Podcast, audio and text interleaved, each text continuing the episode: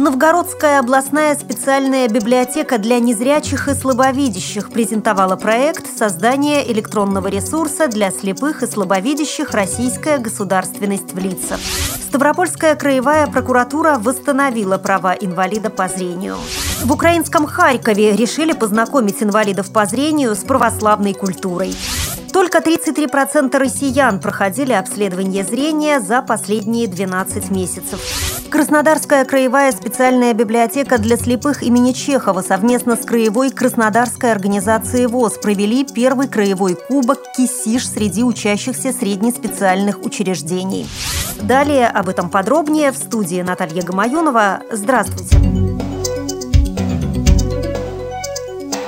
Новгородская областная специальная библиотека для незрячих и слабовидящих ВЕДА провела презентацию проекта создания электронного ресурса для слепых и слабовидящих «Российская государственность в лицах». Сейчас на первоначальном этапе на сайте размещена информация о 80 деятелях российского государства периода 9-12 веков и издания на специальных носителях из фонда библиотеки, посвященные этим деятелям. Персоналии располагаются в алфавитном порядке справке о каждой персоне есть краткая информация, даты рождения и смерти, связь с родословной и краткая информация о его деятельности. В разделе «Издания» размещена информация о книгах, автор, название, библиографическое описание, а также указано время звучания каждой книги. Ставропольская краевая прокуратура восстановила права инвалида по зрению.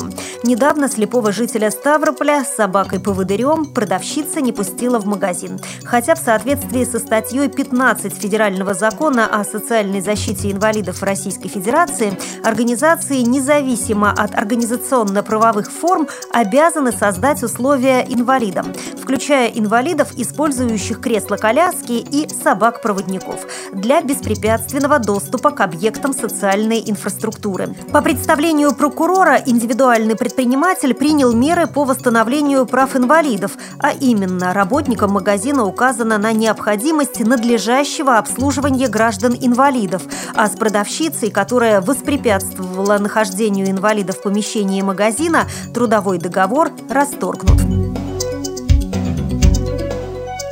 Украине в рамках конкурса «Православная инициатива-2013» Харьковская общественная организация незрячих юристов в партнерстве с отделом социального служения Харьковской епархии Украинской Православной Церкви при поддержке фонда преподобного Серафима Саровского реализует социальный проект «Через руки к сердцу». Целью проекта является знакомство инвалидов по зрению Харькова с православной культурой, ее таинствами и обрядами путем проведения занятий по изучению закона Божьего в школе для слепых детей и областной организации Украинского общества слепых с использованием адаптированного рельефного учебного материала, участие инвалидов по зрению в паломнических поездках по православным святыням.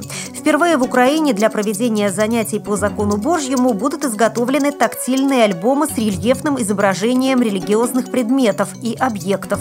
Внешний вид и внутренняя схема православного храма, изображение распятия, литургической утвари и облачений. Руководитель проекта Игорь Шрамко, юрист Харьковской общественной организации незрячих юристов, выпускник Харьковской духовной семинарии и Киевской духовной академии, сотрудник отдела социального служения Харьковской епархии Украинской православной церкви. Международное исследование ведущей медицинской компании выявило необходимость в разъяснении для россиян важности регулярных проверок у офтальмолога. По мнению Всемирной организации здравоохранения, до 80% проблем со зрением можно предотвратить при условии своевременного выявления и лечения. Но, к сожалению, подавляющее большинство людей, независимо от географии, демографической ситуации или возраста, не проходят полное и регулярное обследование глаз. В большинстве случаев снижение остроты зрения люди воспринимают как естественное возрастное изменение и даже не задумываются о том, что ничего естественного в развитии слепоты нет. В исследовании приняли участие более 11 тысяч респондентов из 11 стран. Соединенные Штаты, Германия, Франция, Италия, Испания, Бразилия, Великобритания, Китай, Япония, Россия и Индия, а также 140 экспертов из 26 стран.